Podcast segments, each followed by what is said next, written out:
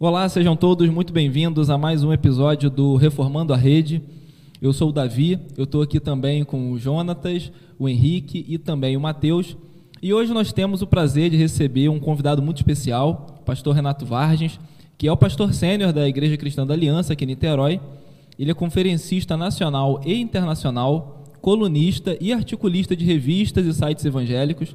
Também é membro da Coalizão pelo Evangelho, né, The Gospel Coalition e também é, é do Conselho do Instituto Brasileiro de Direito e Religião, também conhecido como IBDR.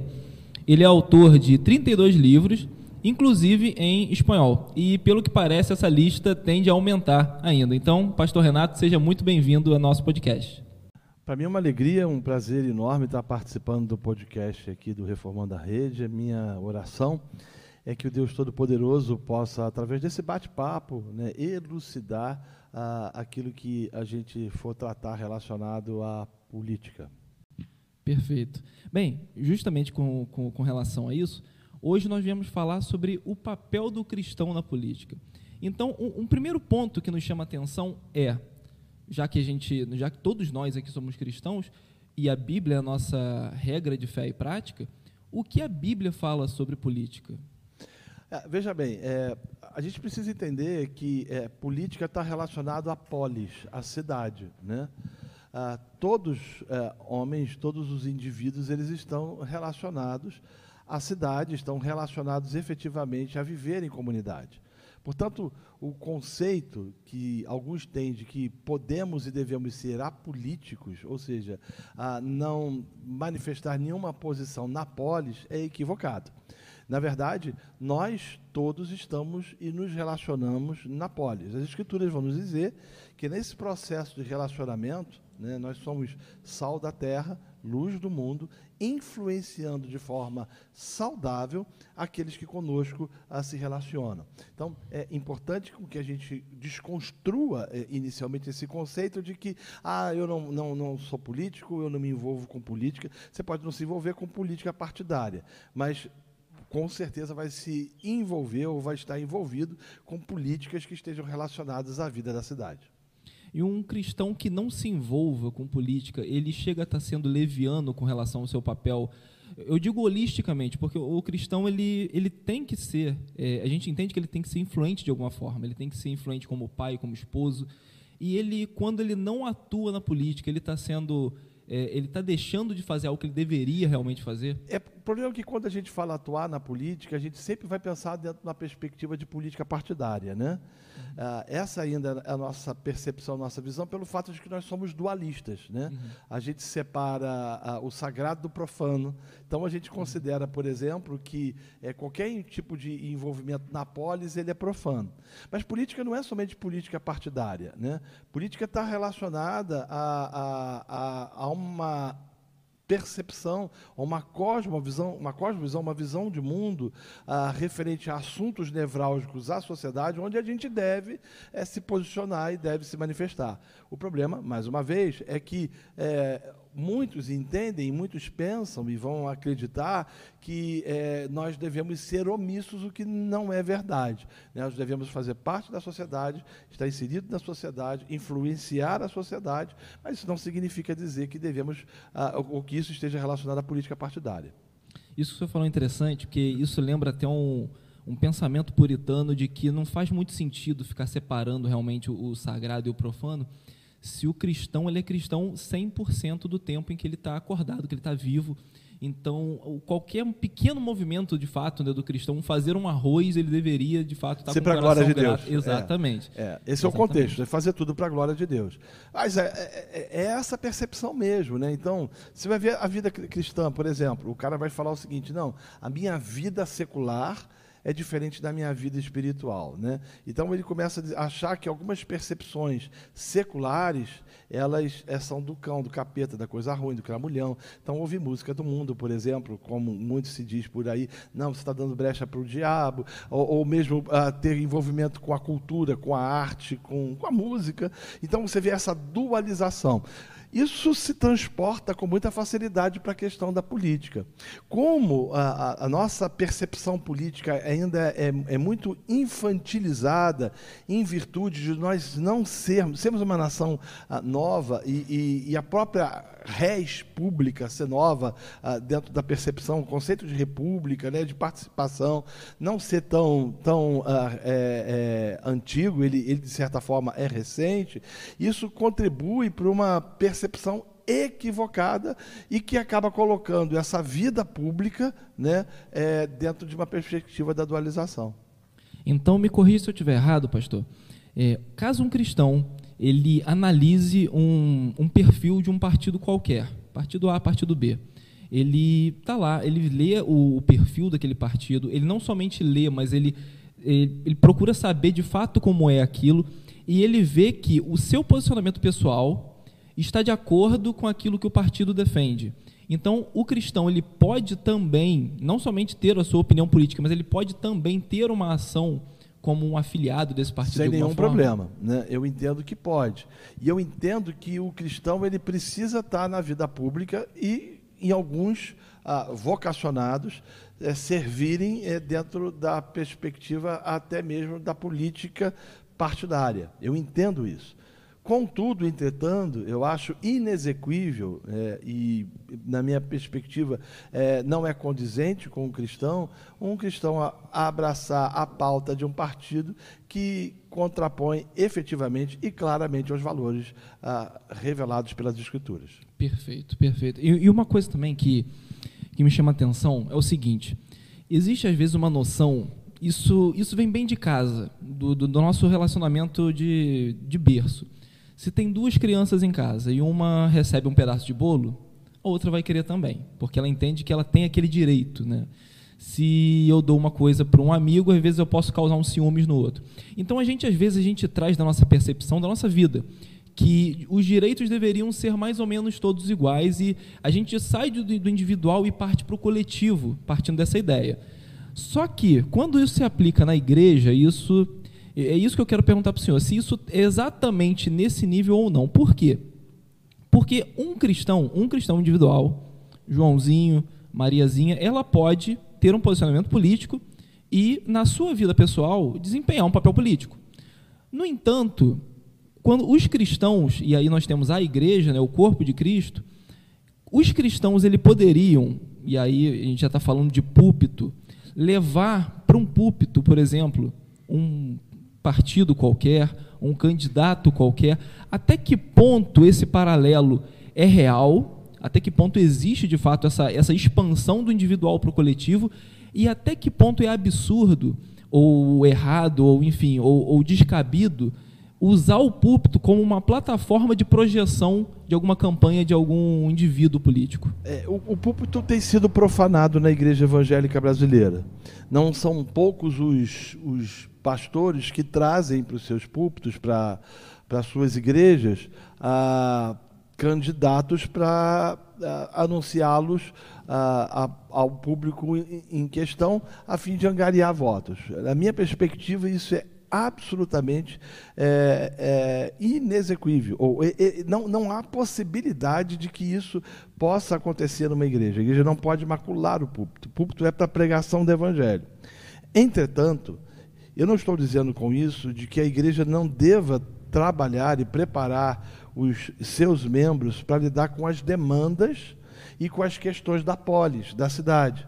E ela precisa oferecer a essas pessoas uma cosmovisão bíblica quanto aos assuntos que estão sendo discutidos na cidade.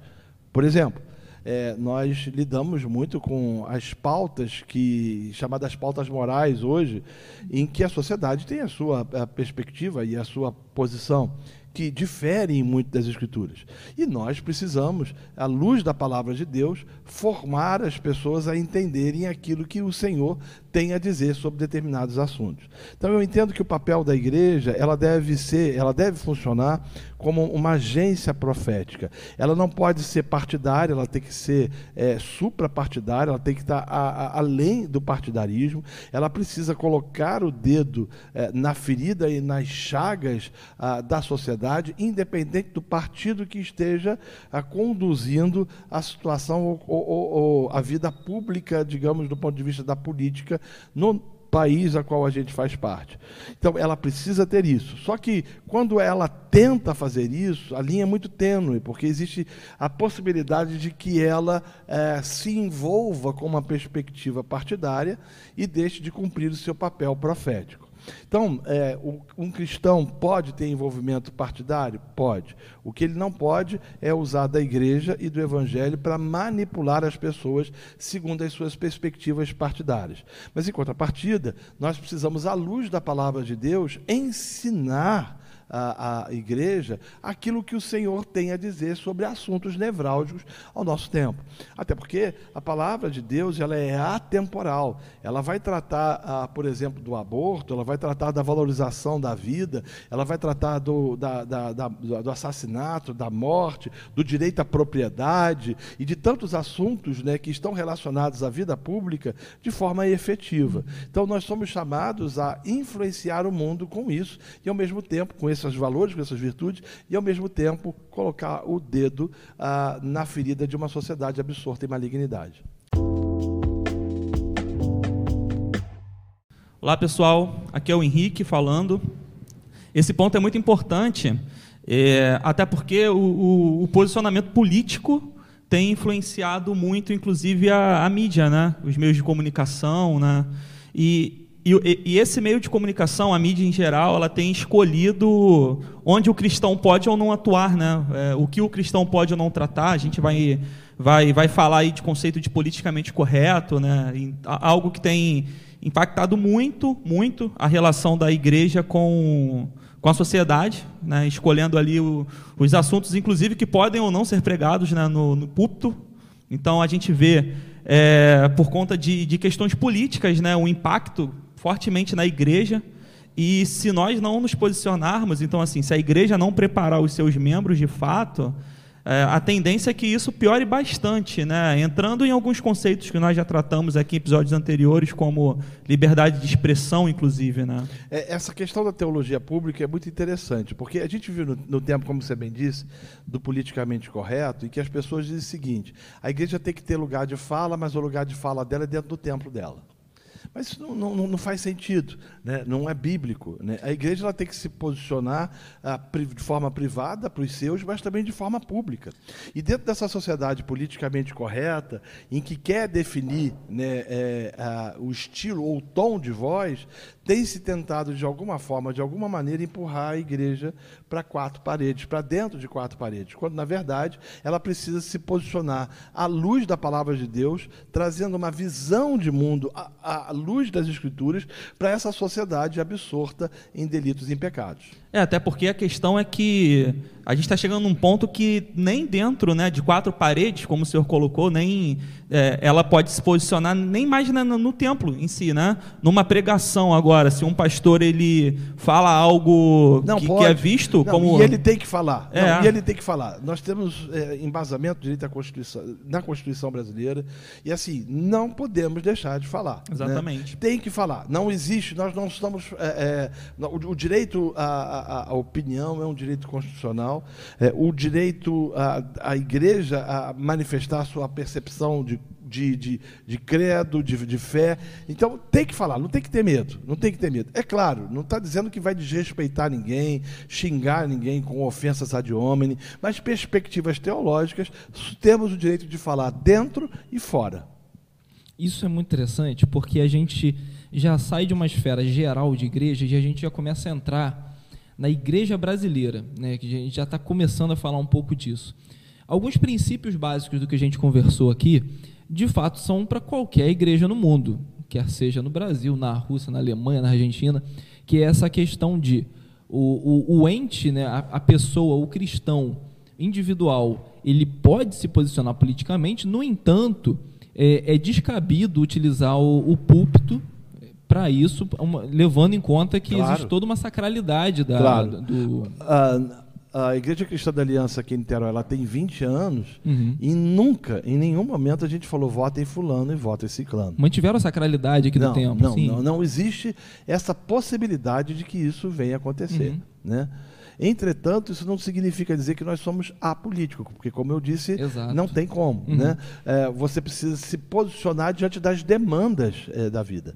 Não, por exemplo, eu não tenho vínculo com político, com política partidária, é, nem pretendo tê-lo, ah, e, e, entendo de que essa não é a minha vocação, e que se eu tivesse sido vocacionado por isso, eu teria que largar o ministério. Eu teria que deixar o ministério pastoral para poder efetivamente tratar desse tipo de vocação. E eu não estou dizendo que, que é, essa vocação a, pastoral é maior ou é menor. Assim, as vocações elas se encaixam dentro da vontade soberana de Deus, ah, que concede a cada um talentos e percepções para glorificarem a Deus através dos seus chamados. Né?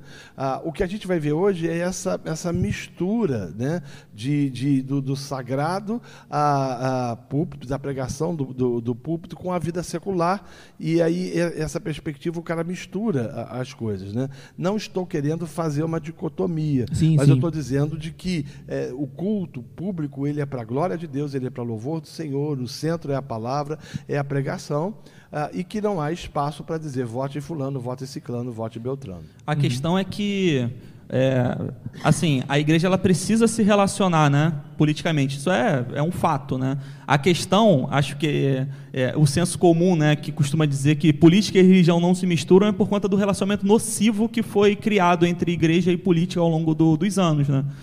Como o senhor bem colocou, né, se tivesse a vocação aí de exercer algum cargo político, iria se afastar, né, temporariamente ali que fosse do ministério. Mas o que a gente vê acontecendo é o contrário disso, né. São pastores que, enfim, por N motivos, né, que não cabe a mim agora aqui julgar cada um em específico, né, mas em, quando vão exercer algum cargo político, na verdade eles usam o próprio título, né? Vou até colocar, não vou nem falar aqui chamado, mas usar o, o termo título mesmo, né? De colocar o PR fulano, né?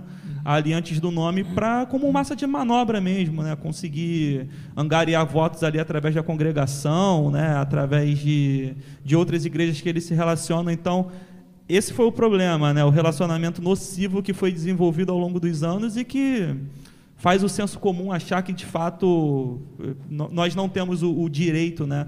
de nos envolvermos politicamente. Eu acho que assim, nós não temos apenas o direito, como nós temos o dever, né? O dever de, de nos envolvermos politicamente, nós temos que nos envolver e influenciar positivamente. Né? Porque, assim, como a gente bem sabe, é, a, a, única salvação para a nossa sociedade, é, o, a única coisa que tem poder de fato para mudar a sociedade é o Evangelho. Né? Então, o Evangelho ele é o único. É, é a coisa suficiente e possível para mudar a nossa sociedade através do evangelho. Então, se nós, então com isso nós temos o dever, né? não só o direito, mas o dever de, de nos envolvermos de fato. É, fala pessoal, aqui é o Matheus. E dentro desse assunto também, a gente vê, a, que a gente já abordou aqui, falou sobre como a gente deve tratar a política dentro da igreja. A gente deve ensinar, primeiramente, tendo uma escola bíblica dominical, aqui a gente chama de escola da palavra forte, na qual a gente deve ensinar os fundamentos bíblicos, mostrar para as pessoas como que deve ser tratado diversos temas da nossa sociedade e trazendo a questão do ministério pastoral, como diz o, dizia o Spurgeon, né? Meu filho, se Deus o chamou para o ministério, não se rebaixe a, a, ao ponto de ser rei em qualquer país, né? Essa frase do Spurgeon é forte. E a pergunta que, que eu faço, pastor, nesse momento, qual é o conselho que você daria a um pastor que queira se colocar dentro da política? É se afastar do ministério? Qual seria a linha? O primeiro conselho é, que eu dou é, é perguntá-lo sobre a motivação. Qual é a sua motivação? Né? Você quer para quê e por quê? Né? A gente tem uma coisa no, no, no Brasil é, sobre a vida pública ou, ou sobre o serviço público que é muito estranho. Né? O, o, o, brasileiro ele, ele, ele quer passar no concurso público, não porque ele é vocacionado para servir eh, publicamente, mas porque ele quer botar o burro na sombra. Né? Ele não quer é, é, correr risco de demissão, ele quer ter, dependendo da função, né? Passar no concurso para não trabalhar. Para né? não trabalhar, dependendo, dependendo, né? Eu entendo que tem muito funcionário público sim, que sim. trabalha demais. Não, mas né? assim, é. o funcionário público ele escolhe, né, trabalhar. Se a gente, se o cara realmente tem Ele tem consciência da, da, da função dele ali, da e importância. Aí, e aí você vai ver exatamente isso. Não, eu quero porque eu quero estabilidade, eu quero, eu quero isso, mas não é nunca vocacionado. É sempre pensando naquilo que, no retorno que isso pode dar. É, é claro, é, isso é natural, mas eu acho que no Brasil isso é exacerbado. De certa forma, muitos também entram na vida pública, é, do ponto de vista partidário, é porque o interesse, no final das contas, é tornar célebre o seu nome, ou, ou até mesmo ter é, uma vida é, mais tranquila. Ah, enfim, as motivações são as mais, mais, variadas possíveis. Quais são as suas motivações? Né? Vamos lembrar de William Wilberforce. William Wilberforce foi um, um grande homem de Deus ah, que foi responsável pela erradicação do tráfico negreiro na Grã-Bretanha, né?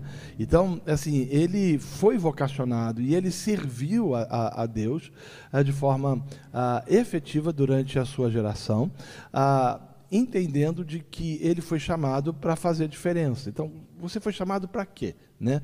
A sua vocação, qual é a sua motivação? Ah, segundo lugar, né, é, você estaria disposto a perder mais do que ganhar, né? Ah, não, eu não quero perder, então pula fora. É, porque é um meio muito complicado e que é, a gente sabe que muitos é, se deixam levar, influenciar por preceitos, por pressupostos absolutamente equivocados. se você resolver andar de forma correta, você vai perder. a terceira coisa que eu te pergunto é o seguinte: você estaria disposto a deixar o ministério? Não, não estou. Dá para o cara vai falar, eu posso fazer as duas coisas. Não, você não pode fazer as duas coisas. Né? Ah, isso me faz lembrar também de Billy Graham.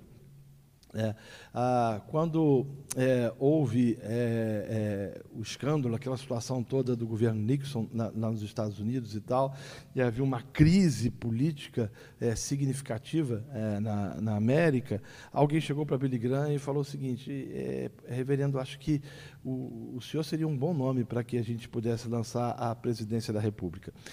Ah, e, e conta-se que ele disse o seguinte: por acaso eu deixaria ah, o cargo de ministro do Evangelho por essa função tão insignificante de presidente dos Estados Unidos da América? Então, é, você percebe nitidamente essa questão vocacional. Né? É, eu entendo e compreendo que se alguém é, acha que foi vocacionado, que é lícito isso, né? quero deixar claro que é lícito, ele deve deixar o ministério e de que as coisas não são. É, é, compatíveis. Ah, mas eu não quero porque é, é importante, não sei o quê. Então, aí, aí eu acho que é, se torna bem, bem perigoso mesmo. Agora, no, no nosso contexto nacional, até voltando um pouco para o que a gente estava falando, a gente tem aqui no, no Brasil uma situação um pouco complicada, um pouco polarizada, como a gente costuma falar normalmente, entre a chamada esquerda e a chamada direita, né? Ou então, se a gente quiser usar outros nomes para isso, entre um progressismo e um conservadorismo também. Então, uma pergunta que fica nisso, né, algo que fica no ar e, e é interessante, que a gente gostaria de saber o posicionamento do senhor, é o seguinte: primeiro, se esses termos, esquerda, direita, conservadorismo, progressismo, né, é, centrão, esse, esse, esse, esse linguajar que se usa, se é um linguajar reducionista, se a coisa é mais ampla do que isso. E uhum. segundo, uma vez entendido mais ou menos esse, esse pano de fundo, esse, esse contexto nacional de política, com os seus termos, claro, é onde seria mais interessante o cristão se colocar dentro desses, de, desses pontos, Por dessas exemplo, definições? Eu, eu não gosto da expressão progressista eu acho que ela traz o inconsciente, o bojo dela traz a ideia de que aqueles é, que não se encaixam dentro do seu perfil são retrógradas. E, e essa é uma percepção, uma jogada de palavras, né? Uhum. Domínio da linguagem. É, exatamente. Então eu não, eu não gosto, né? Ah, não gosto também da expressão fundamentalista, né? É claro que fundamentalista ela está relacionada àqueles que estão ah, fundamentados ou debaixo de fundamentos. Né? Mas hoje ela tem uma, uma, uma conotação é, um pouco pejorativa. É, eu entendo de que o cristão ele deve ser conservador. É, e compreendo que esse conservadorismo não está relacionado a questões somente políticas, e algumas questões de fato são políticas, mas elas, ele deve ser relacionado a questões relacionadas às doutrinas das Escrituras. Nós somos pautados pelas Escrituras. E aí abre-se um parêntese. É, Para nós, cristãos, a Bíblia é única e exclusiva regra de fé. Nós entendemos que ela é a palavra inerrante da parte do Senhor e que nos seus originais ela é infalível. Nós somos dirigidos e conduzidos pelas Escrituras. Então, é, você vai perceber né, que é, existem é, conceitos, por exemplo, que a própria esquerda defende, que são conceitos bíblicos, que são conceitos cristãos. Qual é o problema da esquerda? É que ela sequestrou algumas percepções como se fosse só dela. Então, por exemplo, a gente vai entender e, e, e compreender que o, o cuidado, o auxílio, a proteção, a ajuda, né, o socorro ao pobre, não espoliar aquele que, que está sofrendo, isso não é um conceito progressista. Isso é um conceito das Escrituras. E nós, como uh, seguidores da palavra de Deus, devemos ser influenciados efetivamente. Só que essa linha progressista traz a reboque a desconstrução de paradigmas da sociedade judaico-cristã.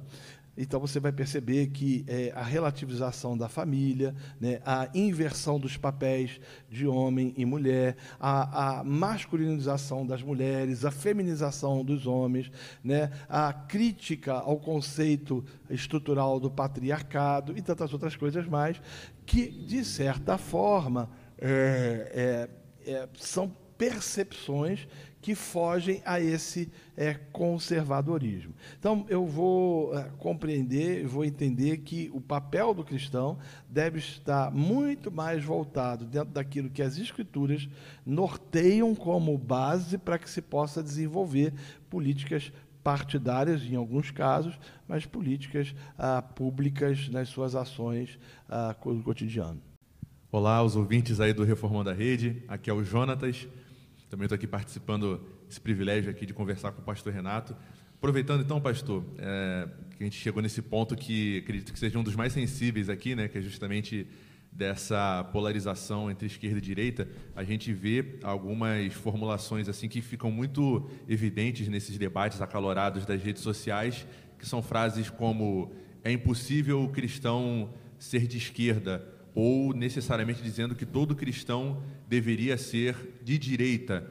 Considerando isso que a gente já conversou aqui sobre como que os partidos aqui no Brasil especificamente Uh, nenhum deles, acredito, é, represente mais próximo do, do, que a Escritura define como uma prática cristã, né, como uma teologia pública. Como que o senhor vê esse tipo de formulação tão drástica, né, tão radical, é, excluindo a possibilidade de um espectro e abraçando totalmente o outro? Eu não vou nem tratar dessa perspectiva do conservadorismo no que tange as pautas morais. Mas, por exemplo, a esquerda, ela sempre vai, os adeptos da esquerda, ela sempre vai lutar por um Estado maior do que ele deveria ser. Né?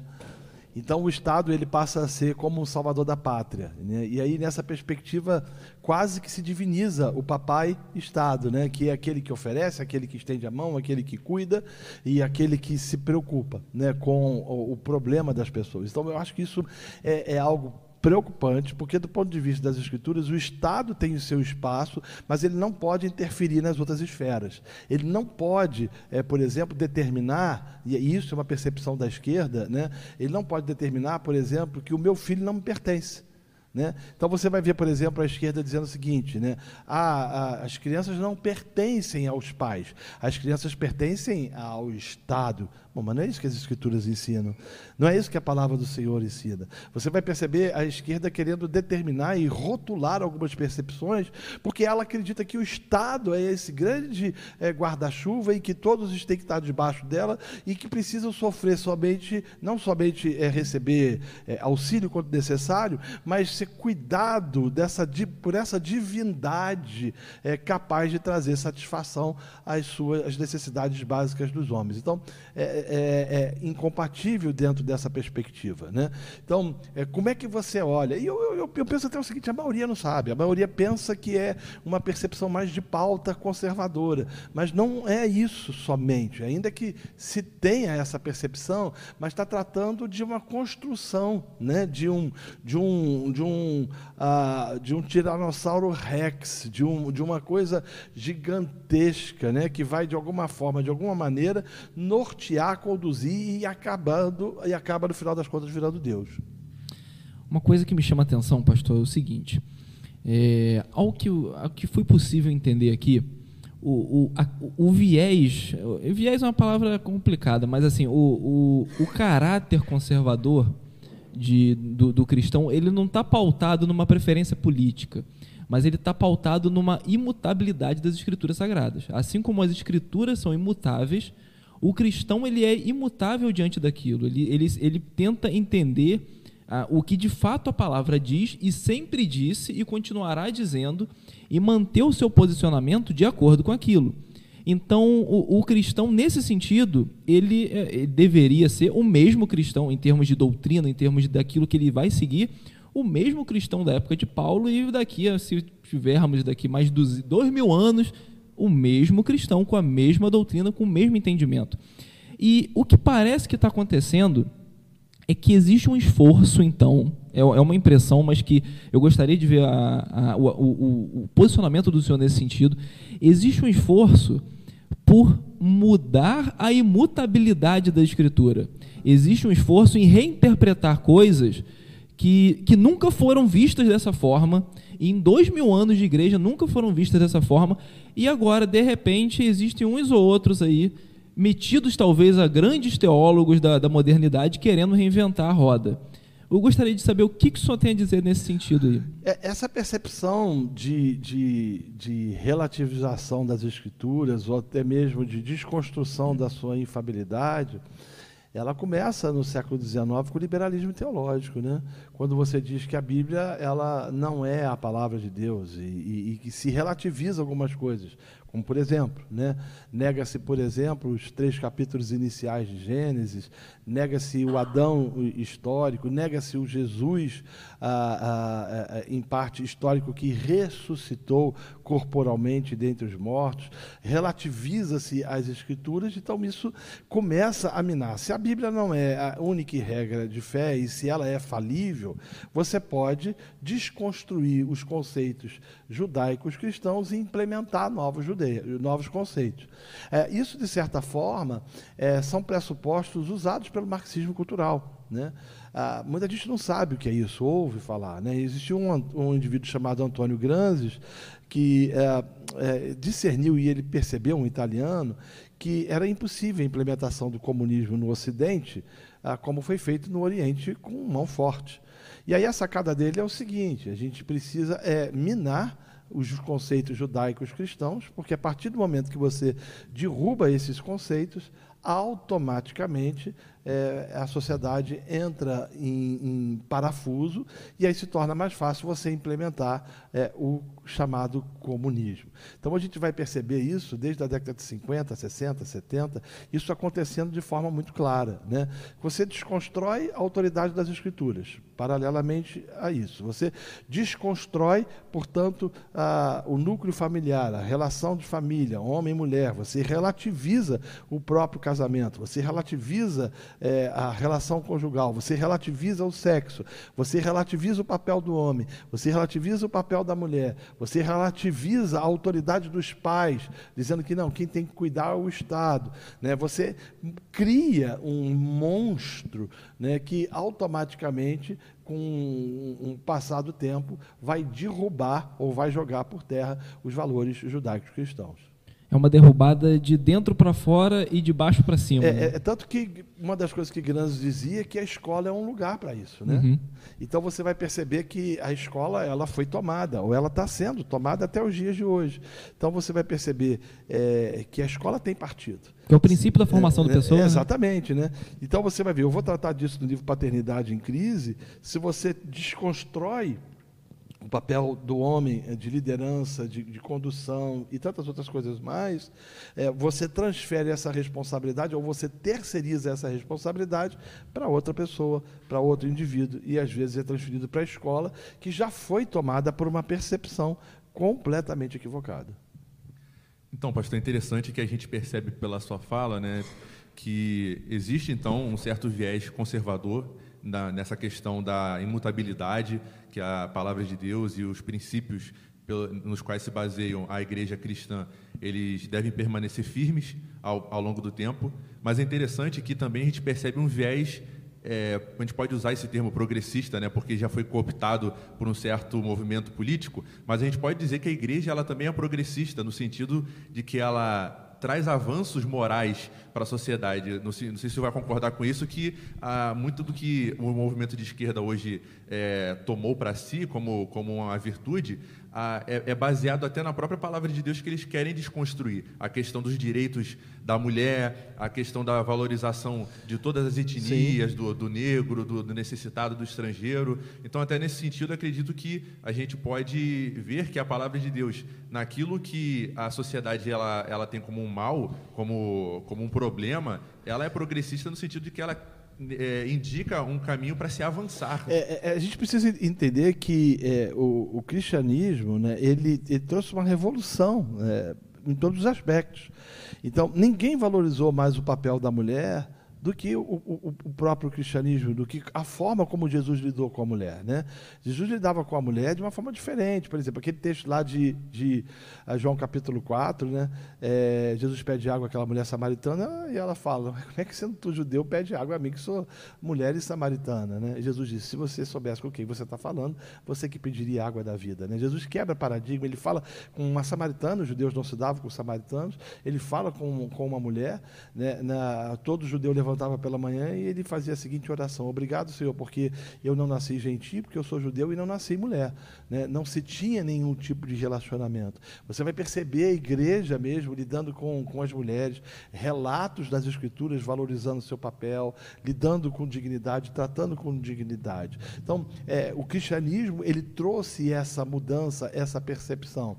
Ah, ao mesmo tempo, ele quebra esse paradigma de, de, de raça. Né? Porque é, em Apocalipse você vai dizer de todas as tribos, povos, línguas e nações. Né? Não existe várias raças, existe uma raça, que é a raça humana né? e que possui etnias diferentes, que possui é, é, perspectivas diferentes. Nenhuma outra religião traz outra percepção do que o cristianismo. Né? O, o, o, cristianismo vai trazer o conceito, ele vai tratar do, do conceito do patrão, do servo, do servo para com o patrão. Então, assim, é, essas pautas são pautas cristãs. Né? E que não necessariamente são pautas progressistas. O problema é que se usa dentro dessa perspectiva para dizer que a visão do cristianismo ela é retrógrada, ela é, é ultrapassada, e aí contrapõe, ou melhor, traz no bojo as pautas morais, dizendo o seguinte: olha, nós precisamos é também ter uma mudança de percepção de sexualidade, de, de paternidade, maternidade e tantas outras coisas mais. O senhor falou uma coisa interessante, que o, o próprio, próprio, Cristo falando com a mulher era diferente da, da época, do, do, judeu da época falando. E Então, de algum aspecto, a gente pode reconhecer que o, o, o cristianismo, o, essa religião cristã, ela é diferente, ela traz, um, ela traz uma mudança social profunda. Na verdade, ela, ela traz uma mudança interior profunda e que acaba refletindo, claro, no, no social. Então, uma coisa que eu queria perguntar é que é o seguinte: dá às vezes a entender, as coisas como estão acontecendo dão a entender que as ideias como fluem parecem ideias cristãs sem Cristo. Dão a entender que todos os movimentos aí, revolucionários que sejam ou não, é, são muito bem intencionadas, muitas vezes bíblicas, mas omitem Cristo dessas ideias. O que, que o senhor gostaria de falar a respeito disso? Claro que omite, porque o Deus não é, o Deus que eles têm não é o Deus é, revelado pelas Escrituras, é o Deus Estado. Né?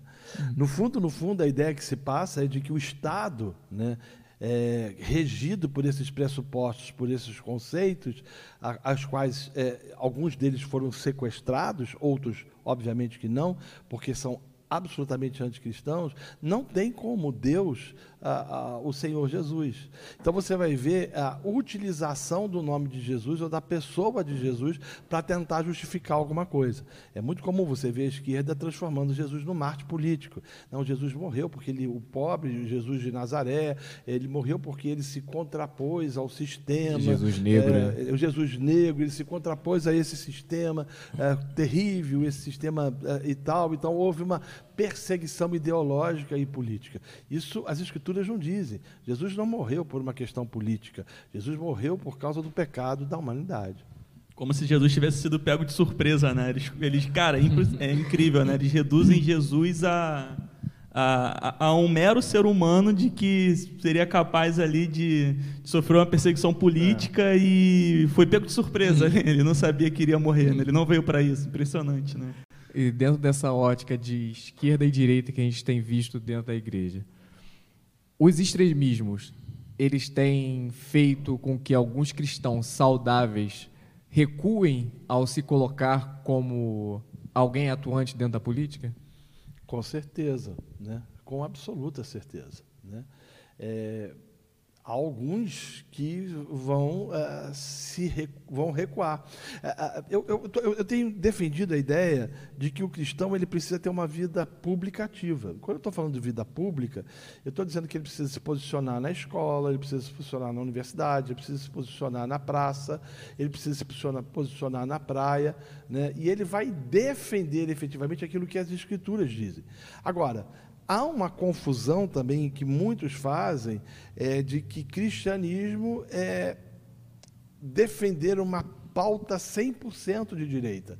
Não necessariamente. Eu entendo que nós precisamos ter uma perspectiva é, conservadora, né? ela é fundamental, direito à vida, direito à propriedade, não são valores, são bases é, importantes, né? que é, é, a perspectiva, de uma perspectiva esquerdista você não vai ver. Por exemplo, quando eu estive na Venezuela, estava acontecendo quando eu estive lá, é, o Maduro dizendo o seguinte: olha, se você tem duas casas, você é obrigado a vender uma delas por um preço que o Estado determine para uma outra pessoa que não tem. Né? Então, assim, você vê essa, essa é, intervenção estatal. Né?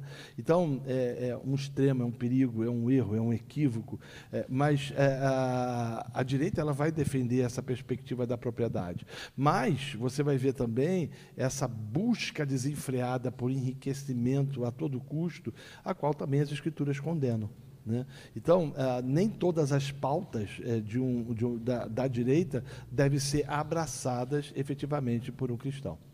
O senhor agora há pouco falou de Antônio Gramsci, né, que trouxe esse gramscismo aqui para o Brasil e que trouxe essa ideia de domínio, né, domínio de esferas, domínio de estruturas, para ir solapando aos poucos a, a coisa toda, vamos dizer assim.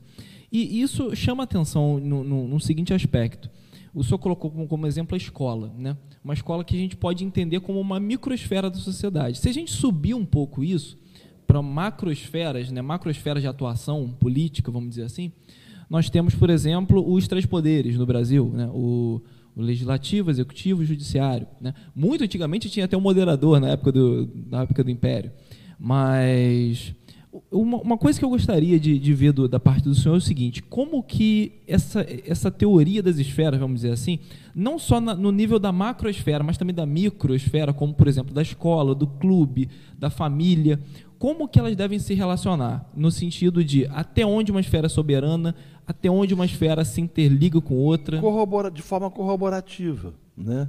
A, a, a questão é que é, uma esfera não pode interferir na outra. Né? Então, uh, o Estado não tem que determinar, por exemplo, a forma que você vai educar o seu filho.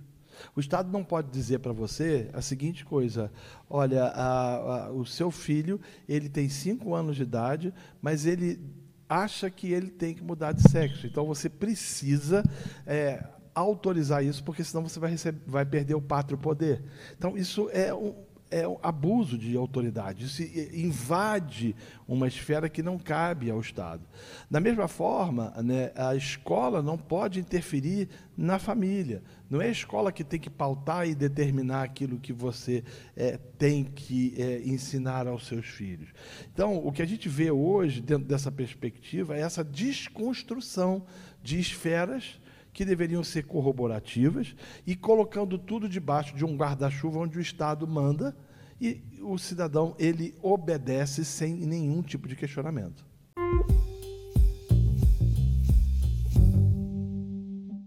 A gente já vai começando a, a delinear um fim de conversa e nesse fim de conversa a gente começa, a gente costuma também, né? É, trabalhar soluções. A gente levanta a problemática, claro, a gente está falando de, da nossa vida aqui, da nossa vida como cristão e como um agente político também, mas a gente tenta de alguma forma rascunhar uma possível, uma possível ação do nossa, é claro, mas também do, do nosso ouvinte aqui que, que nos acompanha. Então, na perspectiva do senhor, é, o que, que o senhor acha que, que caminha para uma solução de, de levar o, o crente, o, o, aquele que é crente em Cristo mesmo, servo do Senhor, a ter uma postura saudável na igreja, mas também um voto consciente, uma postura política consciente, uma, uma cobrança também é, razoável no, no, seu nível também.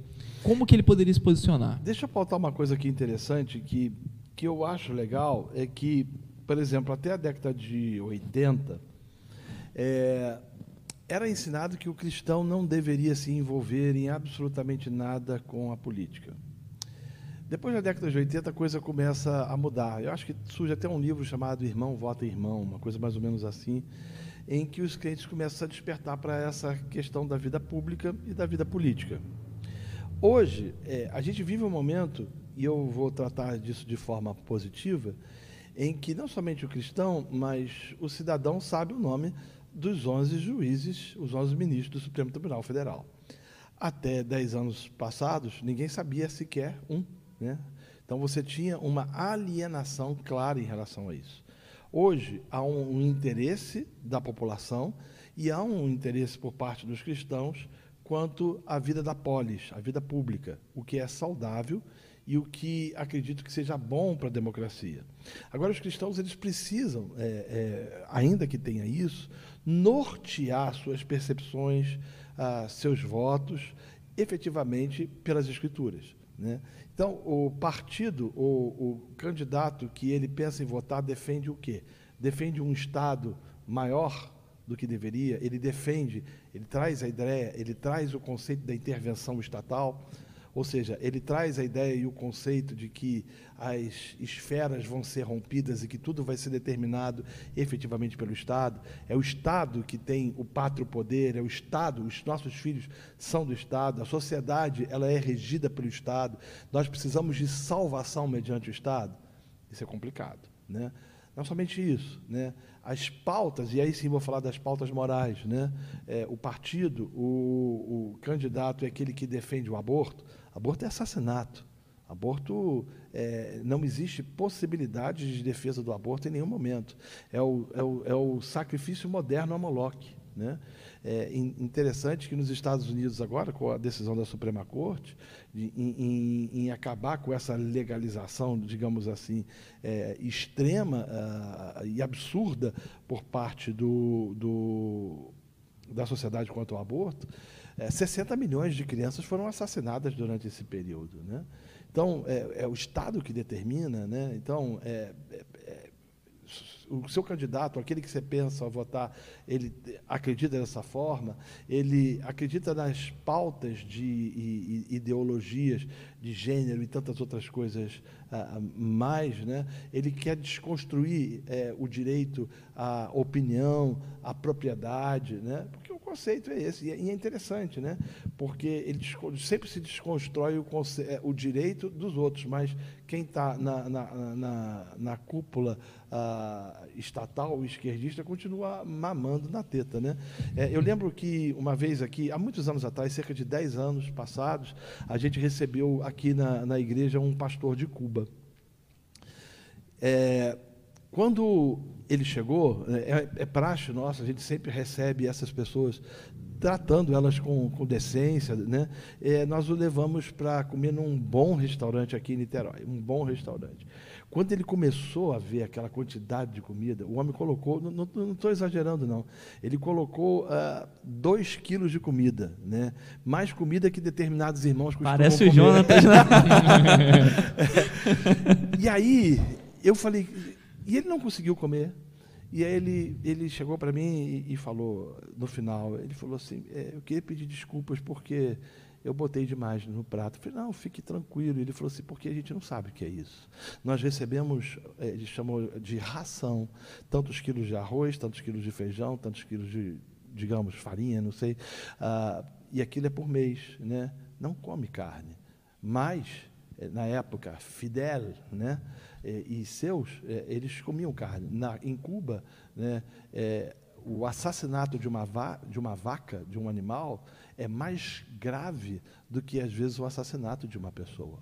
Então, você vai perceber esse, essa questão estatal, pobreza, né, né essa multiplicação da pobreza, e enquanto aqueles que estão no poder é, vivendo de forma nababesca. Então, há muitos conceitos que precisam ser, ser revistos, há muitas percepções que precisam ser, ser tratadas. E entender também, por exemplo, que a pauta da defesa da mulher, a pauta da defesa do órfão, a pauta da defesa do que sofre, não é uma pauta esquertista, ela foi sequestrada, mas é uma pauta das Escrituras, e que precisa ser entendido pelos que estão ah, defendendo uma percepção mais conservadora.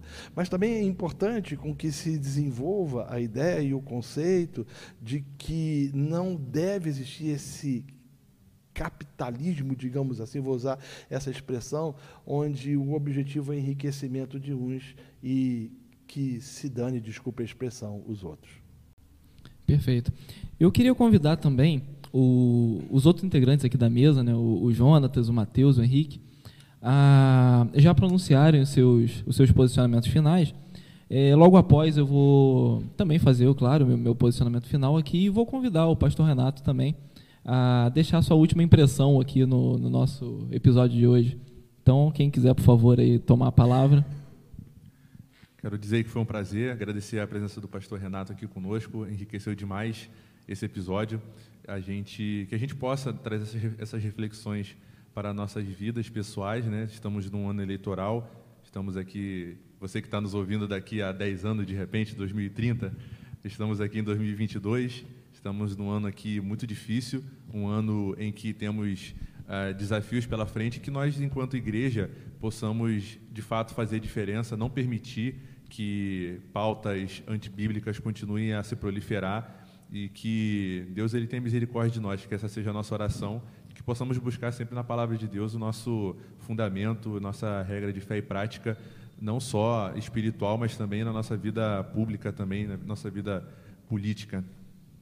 Continuando agradecendo os agradecimentos aqui, agradecer a presença do pastor Renato, que a gente sabe que a agenda dele é cheia, né? tem várias uh, coisas na agenda, e como pastor da nossa igreja, a gente reconhece o quão é, grande ele é, no sentido de passar os ensinamentos de uma maneira clara e objetiva, assim como a gente ouviu nesse podcast sobre a política. E como as eleições estão se aproximando em outubro, é, ao ouvir esse podcast, que a gente venha refletir sobre em quem votar, sobre em qual corrente política a gente se, as, se assemelhar mais e, diante disso, a gente ter uma posição cristocêntrica até dentro da política, porque, como diz a Bíblia, em tudo a gente deve dar graças a Deus, em tudo a gente tem que glorificar o nome do nosso Senhor. Sendo é, redundante aqui nos agradecimentos, mas agora gostaria também de, de tornar público um agradecimento que já fizemos algumas vezes no privado, porque o pastor Renato foi o maior incentivador né, desse nosso projeto. Foram, acho que foram mais do que meses, né? Acho que foi mais de um ano aí de, de reuniões, né? E até o projeto sair de fato, e o pastor Renato sempre nos incentivando, então agradecê-lo por isso. Tem sido muito bom né, para todos nós aqui é, conduzirmos né, esse, esse projeto. E foi um prazer enorme tê-lo conosco hoje. Agradecer também porque a agenda realmente é, é puxada, a agenda dele. Ontem nós tivemos uma, uma vigília de oração aqui na igreja, saímos daqui bem tarde, né? E hoje de manhã ele se dispôs a, a estar aqui. E concluindo sobre a, a, última questão aí, né? Questão das eleições, agora que das nossas escolhas, né? Que teremos, que nós possamos embasar as nossas escolhas também nas escrituras, assim como o pastor Renato colocou, possamos escolher aí não só é, políticos, né, mas partidos também que não ferem é, aquilo que as escrituras colocam como, como correto, sabendo que de fato a escritura, as escrituras são é, a palavra de Deus, né? Então que a gente possa escolher bem os nossos candidatos, porque sem dúvida alguma isso vai impactar fortemente como vai ser a vida da igreja brasileira pelos próximos quatro anos, né? Muito bem. É, eu gostaria também de deixar patente aqui a nossa gratidão, o nosso carinho aqui com o pastor. Esse momento de bate-papo é muito legal. A gente tirar aqui um, um momentinho aqui do, do nosso dia só para falar com o pastor assim um pouco mais cara a cara, assim, um pouco mais senta aqui, bate um papo. Isso é muito bom e de um assunto tão sério. Então, leve com, com, com, leve com o senhor o nosso agradecimento, o nosso carinho. E, claro, o nosso convite para outros, outros eventos também. E realmente, como meus colegas aqui falaram também, é que a gente tenha essa, essa seriedade no nosso, nosso agir, no nosso, nosso pensar político e no nosso pensar cristão. Um não, dissocia, um não se dissocia do outro, nós não nos tornamos duas pessoas diferentes, nós continuamos sendo a mesma pessoa. Então, que nós tenhamos, tanto para a política, como para a nossa vida cristã, como para a nossa vida como pai, como esposo, como membro de clube, como trabalhador, a mesma e única base. E que é a mesma desde, desde sempre, que é a Santa e Sagrada Escritura. Então que a gente tenha isso em mente, que é isso que nos baseia, é isso que nos norteia, é isso que nos orienta em meio ao caos, independentemente do caos que seja. A gente não sabe que tipo de, de problema a gente vai experimentar no futuro, a gente sabe os problemas de hoje e sabe mais ou menos, a gente tenta entender o que está acontecendo nesse furacão, mas o norte, a, o, o, a, aquela a agulha da bússola é a palavra de Deus que nos norteia. Então, Pastor Renato, uma palavra aí, encerramento do Muito obrigado, também. foi muito bom tá, ter participado né, desse podcast, desse assunto tão nevrálgico é, que a gente tem é, testemunhado no nosso país. É, cabe a nós rogarmos a Deus para que Ele tenha misericórdia das nossas vidas e que Ele possa estender a sua mão de bondade uh, ao nosso país, né? É, que a gente possa lidar com, com a questão da política na polis, na cidade, é, de forma a entender e a compreender e a discernir que nós não somos regidos por valores partidários, mas sim efetivamente pelas Escrituras Sagradas. Muito obrigado, Deus abençoe a todos. Pastor, é, aproveita também, vamos aproveitar o momento. Eu sei que o senhor está escrevendo um livro novo, né? vai sair um material novo do senhor aí. Se o senhor puder dar uma palhinha aí, um, um inicinho é aí. É o, é terceiro livro da trilogia. Né? É, o primeiro livro foi Masculinidade em Crise, o segundo, uh, Paternidade em Crise, e está vindo agora o Feminilidade em Crise. Agora vem um ataque, né? Então, eu, eu, eu, falei, eu até falei isso mexendo, porque quando eu escrevi o, o Masculinidade em Crise, as mulheres diziam, que bênção, pastor, maravilha, né? A mesma coisa no Paternidade em Crise. Agora eu espero a Terceira Guerra Mundial. Né? é o terceiro livro e a Terceira Guerra. Né? É, é, espero mesmo, porque. Mas, assim, é, é um tema nevrálgico, importante vou tratar de muita coisa que a gente vê hoje é, dentro de uma perspectiva é, não somente influenciada pelo feminismo, mas algumas perspectivas é, travestidas de conservadorismo que na verdade não são conservadoras, não são bíblicas e que acabam enjaulando as mulheres. É um livro que eu estou com muita, uh, muito desejo de, de ver publicado logo. Uh, nosso desejo é que no final do ano ele seja lançado. Ele vai ser lançado pela editora Trinitas, a mesma que publicou o Paternidade em Crise. E minha oração é que possa chegar a muitas outras mulheres. Já, já teve gente me falando, pastor, não pode ser trilogia. Né? Tem que ter o Maternidade em Crise também.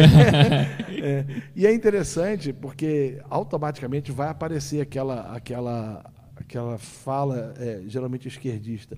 Você não tem lugar de fala para isso, né? Você não pode falar sobre as mulheres. Essa, essa dicotomia, essa coisa dizendo de querer separar, só pode falar sobre um determinado assunto, é, quem é, faz parte é de um, uma incoerência, de um absurdo assim tamanho. Ninguém chama o bebê para falar sobre aborto. Exato, né? ninguém chama o bebê para perguntar se ele está satisfeito ou não.